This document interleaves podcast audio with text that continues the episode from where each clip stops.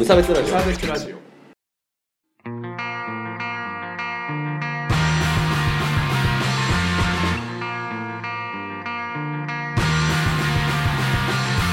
鈴木一育です。川村です。無差別ラジオです。始まります。よろしくお願いします。はい。このラジオは無差別な世界を作るため鈴木と川村が世の中の不条理を無差別に切ったり話をややこしくしたりするラジオです。はい。よろしくお願いします。何の説明もなしに、いつも通り始めてしまった。いいご紹介します ちょっとね今本当に困っ待って困った顔。川村君がめっちゃ困った顔してて。笑うな。面白かったですけど。はい、はい。えーと今日はねあの早速なんですけれども、はい。ゲストの方来ていただいているのでご紹介したいと思います、はい。ソンソン弁当箱の、えーボーカル梶川くんです。よろしくおあ願いします。のよろしくお願いします。カジカ哲平です。よろしくお願いします。お願いします。あのはい。いすいません急に。えいえ楽しみにしてました。急にね。マジで急に。なんか川村くんが珍しくねなんかあれじゃん人を呼びたい。呼びたいう。うん、ありがたいです。そうそうそう。なんか、まあねこんなメジャーな方に 来ていただいていいのかしらっていう感じなんですけど、じゃあちょっと自己紹介の前に、はい。川村君から他己紹介をしてもらっていいですえー、はい。僕あのバンドをやり始めた大学生からなんですけど、はいそこからなんかいろいろ地元のライブハウスとかはい行ってて、かはいでなんかすごい動いてる少年がいるなと思ったら、はいなんかゆくゆく知ったんですけど、はい梶川くんだった。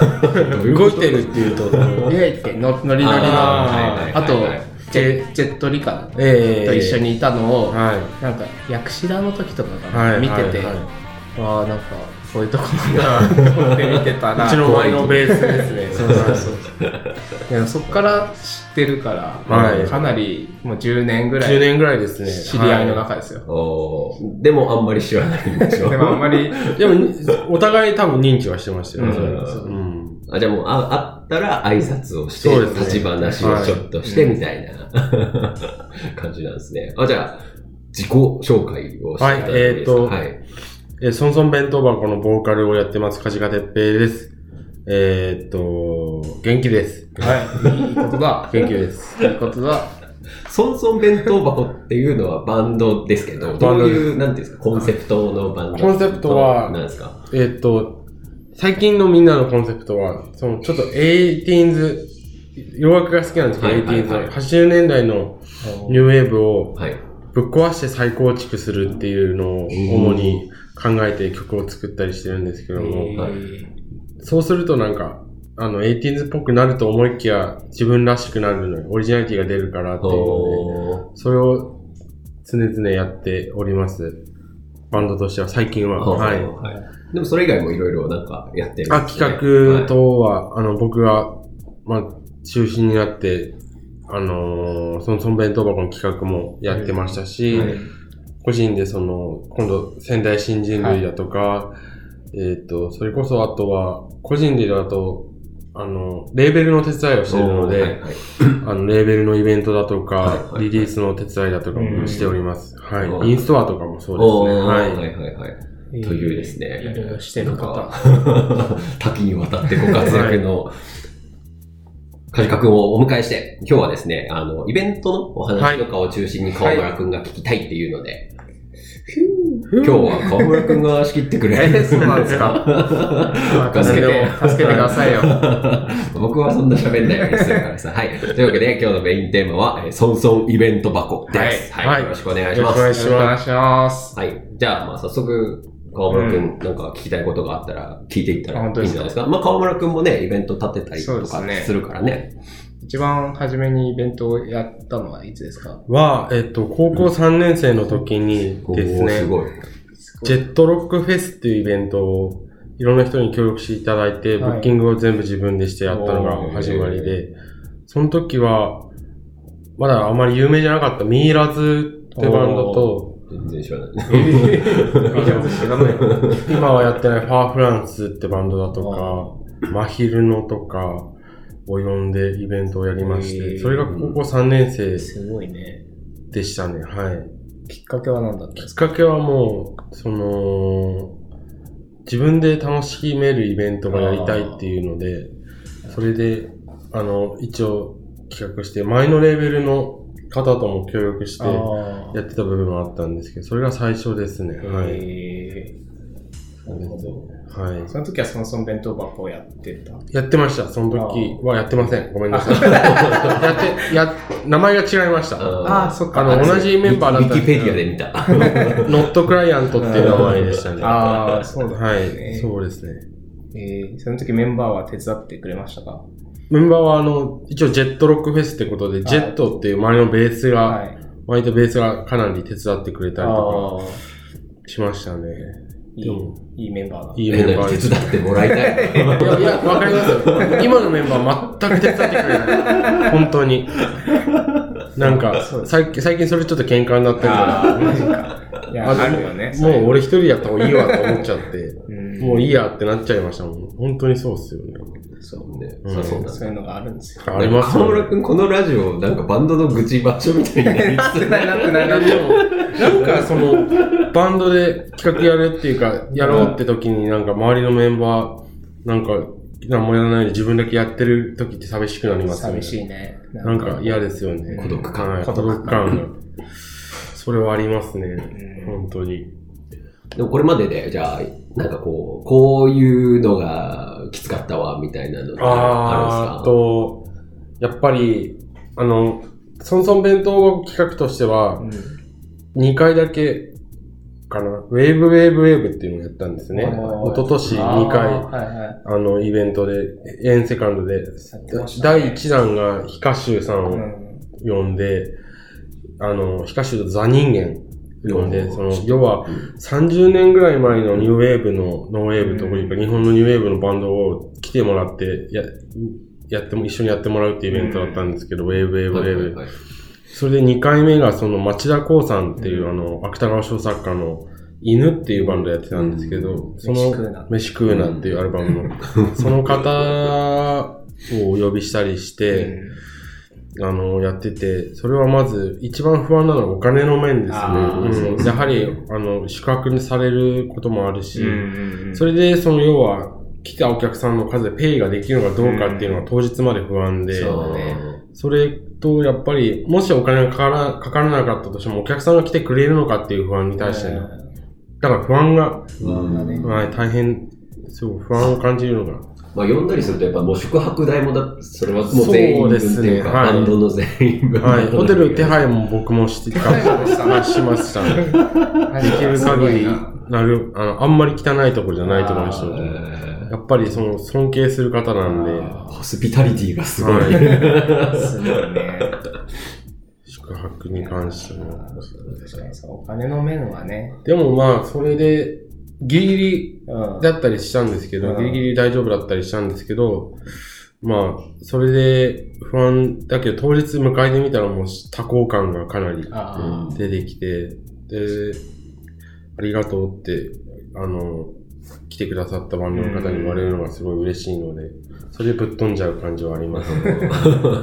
いい人だな さっきから、ちょっとね、あの、さっき会ってあ。から、まあ、ちょっと話してると、いい人だなっていう感想しか出てこないんですけど、カジカ君から。そうですね。そんな感じですね、イベントに対しての。はい。でもその、もう、いつも気になってるのが、はいその、多分、ペイできてるイベントの方が少なくないですかって思ったりするんですけど、なんか、だから、たまにライブハウスとか行って、はい、そうなんですよね。なんか、何やってんのって言ったらあれなんですけど、みんな事前事業が過ぎないかなとかって思ってるんですけど、その辺ってどうなんですか？やっぱ。僕はなんかなるべうくん、自分でお金を払うってイベントをするっていうのをしないようにしているんで、で、うまいことをやり方として考えて、最終的にはプラスになるようなことじゃないと、うん。イベントにもそうですし、ライブに、自分らのライブに関してもそうですし、遠征にも関してもそうですし、それを言う、それは多分もう5年ぐらい前から考えてて、うん。ある程度その企画をしてバンドの収入にしたりしないといけないし、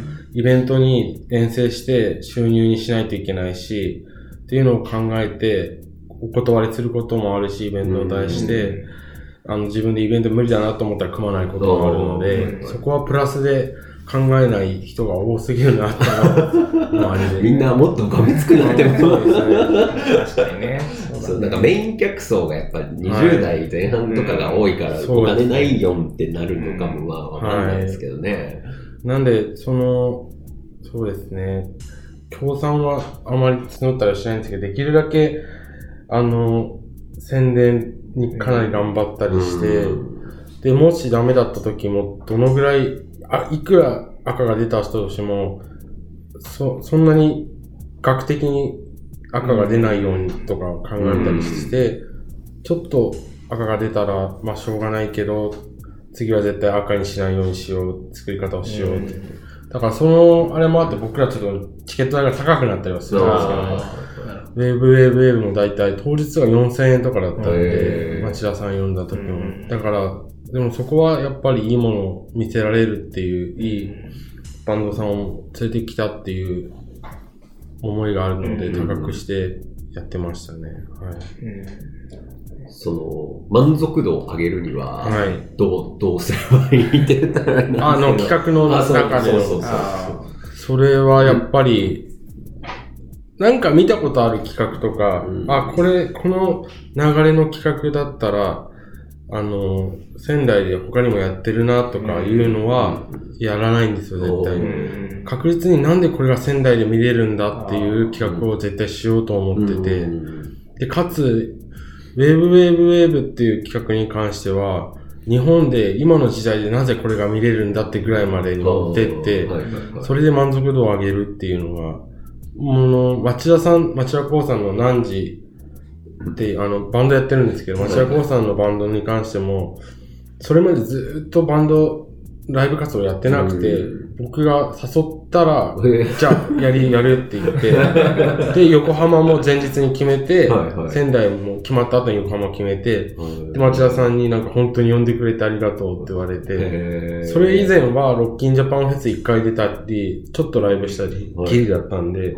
そのぐらい珍しいライブになったんで、うんそう考えてみるとやっぱり、今の時代でこんなに見れるものかと思わせうん。るライブイベントが面白いかなと思ってます。そうすると4000円でも、そうですね、その時は4000円で、老若男女、本当に上は70代、下は16歳だから来ましたねかなり。その時は4000円でも来て、県外からも来てましたし、東京から北海道から来てましたね。はい。北海道か。北海道からも来てましたね。それが満足度を作る上での考えですうね。ぱ自分たちで企画する側もこう無理があると続かないし、うんはいここまで続いてってるから、まあそそれを実証してると思うんだけど、うんやっぱ満足度も高めないとその結果が出てこないし、ね。っていう部分で確かにね、なんでやってんだろうってたまに思う時もあるけど、辛すぎてね、その、さっき梶川くんが言ってた不安みたいな。そうですね。不安がめっちゃありますよね。でこんな思いを何そうそうそう何回もしようとしてるんだ、僕はっていう。はい。それはありますそね。れはあるけど、やっぱはいその、うん、その対価もでかいですね。そうですね。経験としてその、自分のうん。経験もそうだし、バンド経歴にもうん残るものなので、うんこれからのお付き合いとしても、なんか未だに町田さんとかだったら、僕のインスタにいいね毎日してくれる。仲良しかよそうなんですよ。メッセージもたまにやり取りしたりえしてて、ー、すごいね。よかったな、やっててと思って。うん。なんか、イベント主催の人のはい時給がね、やっぱ1000円を切るべきじゃないって、要はさ、その準備にさ、そうですね。100時間ぐらいがかかってるいや、そうなんですよね。10万円分ぐらいはさ、やっぱ働いてるのそうなんですよね思うなーっていう感じです。僕も多分、なんかその、デザインとかも他に頼まない全部自分でやったりう、んチラシ作ったりしてるんで、うんうん。イベントに対する時間のかけ方が、時給0円の、あの、かけ方半端ないなって今考えてみると思うんですよね。宣伝とかもだし。あれ仙台新人類のあの、ポスターを作ったんですか、あ、そうです。僕がフォトショップで。へえ、か川村くんの画像を切り抜いて。河村さんはなんかこうやって、左が切れてたんで、河村さん基準で作りました。あごめん。の、ちょうどポスターが端になるように、ここしかないなって言って河村さんを配置して他は配置すごい、裏話が聞こえた。あ、もうこの前のあれだわ、画面に貼るの忘れてた、ブログに。今回今回こそ貼っときます。いけるな。でもあれもなんか、昨日佐々木さん、フラさあん、フライングさんの店長佐々木さんと会ったんですけど、ライブで、その佐々木さんが印刷かけてくれるらしあくて、で、借り出すって言ってたんで、まあ、仙台新人類のね、告知を後で、あはい。エンディングのほぼ全ての時間を使ってやっていただける、はい。あれなんですけどね。あと、じゃあ、イベント話にじゃあ戻りますけど、はい。あと何聞こうかな。うん。でも聞いてて思ったのは、その憧れの人とこう、はい。うん接点を持てるっていうのがはい。あってうん、僕もトドルとか、そうですよね。はい田淵久子さんってすごい、ナンバガの人とか呼んで、まあ、死んだ僕の彼女とかもすごい、なんだろう、CD 買って聞いてて、なんかよ呼べんじゃねえのっていう大学生の若気の至りで呼んだから呼べたみたいなことが最初にあったから、はい。結構僕な、なんだろう、チャレンチャレンジじゃないですか。うん結構、その後もいけるみたいな。その後もいけるみたいなのって、はでもその人たちと一緒にやっぱ共演して、まあ、いろいろ話してとかできるのは、かなりこう、自分がバンドやってないとできなかったそうですねはいうんただ最初にバンドとしての企画した、企画、イベント企画したりしたのは、なんかいい、良かったなと思う。なんか最初からイベンターとしてって多分、なかなか難しい。ですね。はい、難しい。あ確かに、あ、そうか、イベントやるだけの人って、まあ、それこそイベンターってうんそいううですね。そういう人ってどういう流れで立て始めるのですかしら？なんか流れがわかんないけどうね。んどうなのか、結構、あれなのかな。熱狂的なファンじゃないけど、こう、熱狂的なファンがイベンターにならない。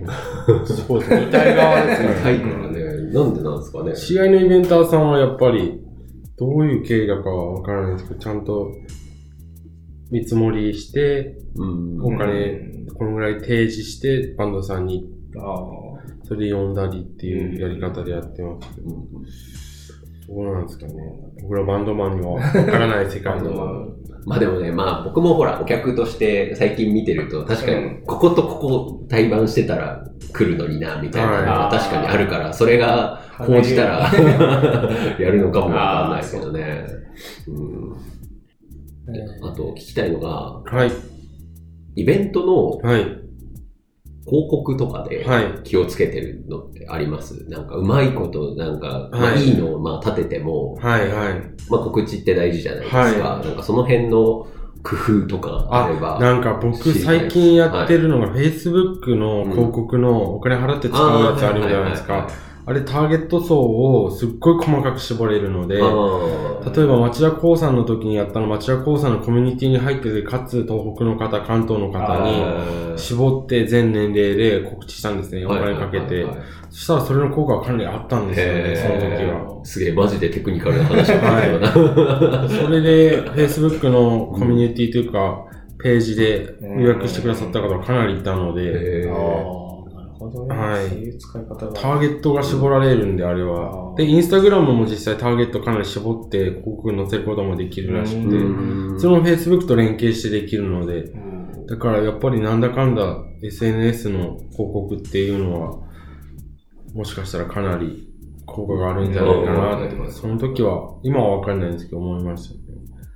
地道に僕が、例えば普通にいつものお客さんに告知をしても、要は町田さんを知らない人がほとんどだったんで、うん。あのあんまりまたお客さんの集め方としては効率は良くないなとは思って、うんはいはいはい。チケット代も高いし、同年代の方からしたら。うだからやはり、本当に町田さん好きな人を中心に、だからいつ、ずっと開いてなかったミクシーを開いて、コミュニティを、町田さんのコミュニティを、はいはいはの、からも宣伝したりとかえもしてましたけど、やっぱ Facebook の、まあ有料になりますけど、広告のうんやつはやっぱり有料だからこそかなり効果があったなと思いました。うんはい。そう、なんか僕が気になってるのが結はい。局その、まあ、と、いかに閉じないかっていうはい。ところで、その、それこそね、周りのいつもの人たちそうですね。はい。だけだと、つま、つまんないなっていうのがあって、そう、だからよそにね、どうやったらもっと、まあ、バンド文化はそもそもはい。がそうですけど、なるのかしらっていう感じですよね。ですね。そう、閉じないようにするっていうのも僕も考えてて、うん。やっぱり、できるだけここ10年間ぐらいかな、もう10 9年間ぐらいずーっと、今はみんな社会人だったりして、そんなに回れてないけど、全国ずっと回って、はいはい。知り合いをいっぱい作って、それでつながりを持って、ツイッターだったりを、も、あの、お互いフォローし合ったり、Facebook で友達になったりすると、県外のそのバンドマンとか、県外のお客さんとかが、あ、仙台で面白いイベントやるんだっていう認知される、その、こともあるので、ツイートするだけでも、うん。それが多分、閉じない方法の一つなんじゃないかな。仙台で面白いことやってんなって県外から思われるっていうのが、シーンの始まりでもあるかなと思ってたんで、なんか仙台の人が仙台で面白いことやってんなと思っても、それまでしてしか終わらないんですよ。外から見て面白いことやってんなって思われるのが、やっぱりそ広がるうんやり方なのかなと思います。はい、とりあえず場所変えるっていうのは確かにそうだ。理にかなってるかもしれない。はいそもそも一時期すごいね、遠征というか、もう回ってたもんね。きっつかったですね。なんかい、ずーっと回って、月の半分仙台にいない時もあったりとか、へみんな学生だったんで、勉強 あ、夏休みとか。いやいやもう、みんな留年したり、辞めたりもしちゃうし。で、なんか一回大阪でライブして次の日山形の夏フェスに出るとかあって、バック車で乗せて、当時のマネージャーに14時間かけて乗せてもらって、へそれもあったり、すごいきつかったですね。そ、それぐらいしないとダメなんですね。その時に知り合った人たちが今、いろいろ自分の代わりじゃないけど、自分が書いたこととかを広めてくれたりしてるんで、それが今かなり糧になってるというか、うん。はい。確かにね、はい。すごい、自分の影響力じゃないけど、やっぱそういうのはね、自分で回っていかないとないと上がんなんないっていう。ね勉強になりますね。、ね、すごいですね。ね、もうね、22分ですね。なんか楽しいから すぐ過ぎて。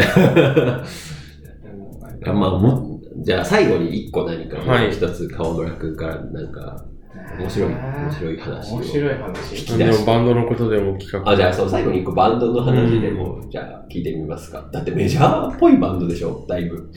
そうでもない。そうでもないんじゃないですかね。だってウィキペディアあるんだよ。誰が作ったのかわからないですけど。あ、でもあれだ、ソンソン弁当箱で全国流通版出してるじゃないですか。3枚、はい。はい。出しております。ちゃんとディスコグラフィーとか、あと全員の、あの、誕生日とか。あれ間違えてるんですよ。笠松くんっていうベースの子が仙台出身になってるんですけど、あれ間違えてるんですけど、だから、あれってなん、なんなんですかねなんか、天才元？天、ああ、そうそう。ああれはどっから書かなきゃいけない。どっからも持ってきたのかわからない仙台出身って書いてあるから、多分、それで勘違いしたんですけど、あの人は富谷町なんですよ。ウィキペディア、ウィキペディア。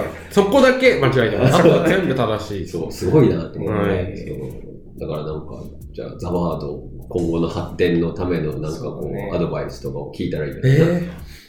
その全国流通版を出して良かった点とはか、良くなかった点とか。良かった点は、えっ、と、おすっごい広い、いろんな人に見て聞いてもらえる機会ができあて、それで、あの、それこそファンがついたりとか、買ってもらって、あの、聞いてもらって、うん。いろんないい広まり方をして、悪かった点は、あまりにも大きく広まりすぎて、僕らがやってるのって万人に受ける音楽じゃないと思ってるんで、い。うん。あの、それこそ、い入った抽象っていうんですか？なんて言うんですか？はい。なんて言うんですか？なんか、抽象されたりもしましたし、最初は、ファーストアルバムの時は、批判も受けましたし、それは最初は辛かったんですけど、今は全く気にならなくなあっうんて、で、ちょっと過激な歌詞が多いんで、ラジオで流れたりして、うそれで、こんな過激な歌詞をラジオに載せるのはどうなのかっていうお叱りの言葉が届いたりとか、へリリースした時に、今は全くそういうのなくなりましたけどね。うんなんか調子乗ってんじゃねえのかみたいな感じのすっごい言われたりとかもしたんですけど、それを上回るぐらいの、うん。うあの、リリースでよかったなっていう反響が多かったんで、うん当時はもう初めてだったんでめっちゃ落ち込みましたね。叩かれ慣れて。叩かれ慣れてます。もう今はもう叩かれ慣れませんけ 強くなったど。強くなってます。えー確かに誰が聴いてるかわからないわからない。そうそうそうそう。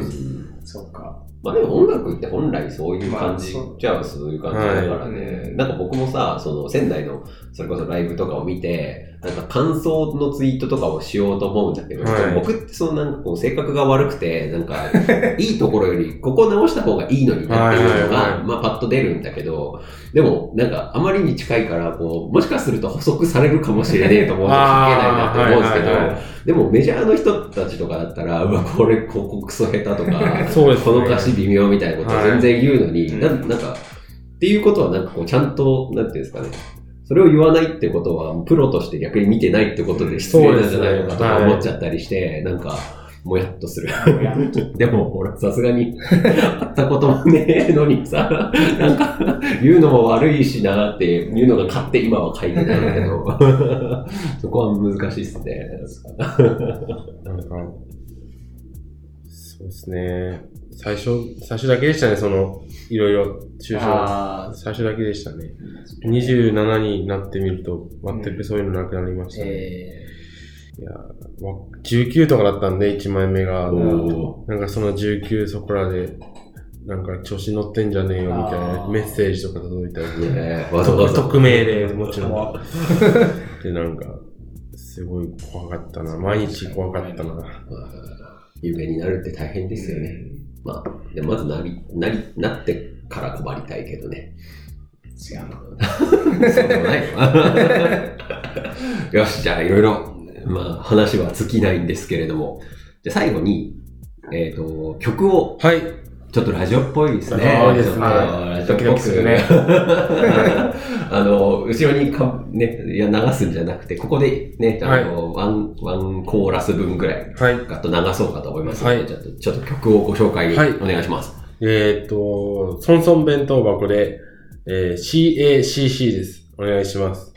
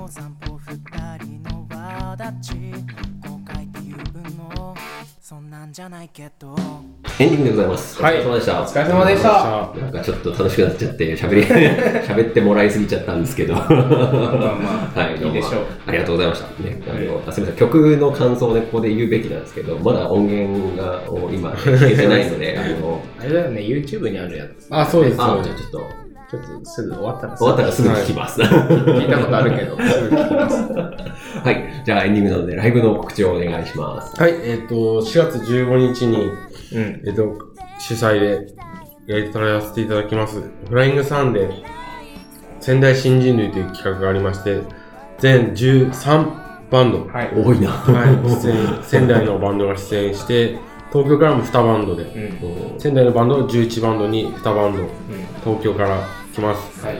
えっ、と、オープニングアクトが面白いんですけど、初期のソンソン弁当箱。これは初期メンバーを集めたソンソン弁当箱になりまして、その、要は中傷されてた時代中小時の、はい代のね。、あのーバンド編成で中傷されてた時代の曲をやりました。よかったらぜひよろしくお願いします。なんか、それの、僕、ツイッターでなんかその、それ見たんですけど、はいメンバー、メンバー紹介のところに、ボーカル初期の、そうそう、僕は初期の、あの、さっき初期の映像を見て、もう一回学び始めて、ボーカルもちゃんと変わってると思う。は自分でコピーして。そうなんですよ。そうしないとっていう。ね、ザワードもね、出ますからそうです。はいよろしくお願いしよろしくます。お願いします。